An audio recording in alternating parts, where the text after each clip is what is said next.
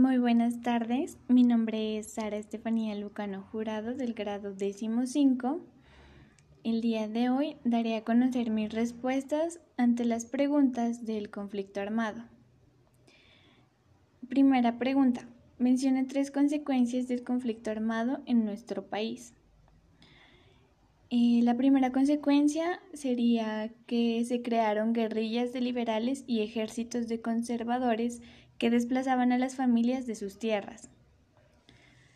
Segunda, enfrentamientos y por ende muertes de más de 300.000 personas cuando el general Rojas dio su golpe de Estado.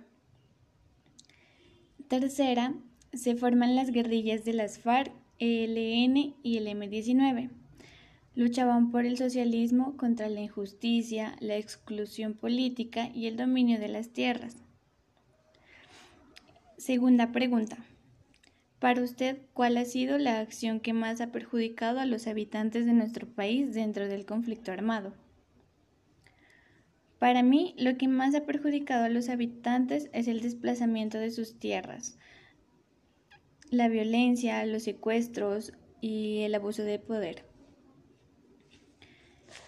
Como tercera pregunta tenemos, ¿considera que es posible alcanzar la paz en Colombia?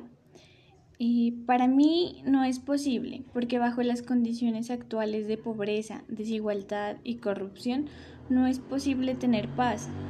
Entonces, para seguir la paz, lo primero para conseguir la paz, lo primero que debemos hacer es que haya igualdad social, para lo cual el primer paso es acabar con la corrupción.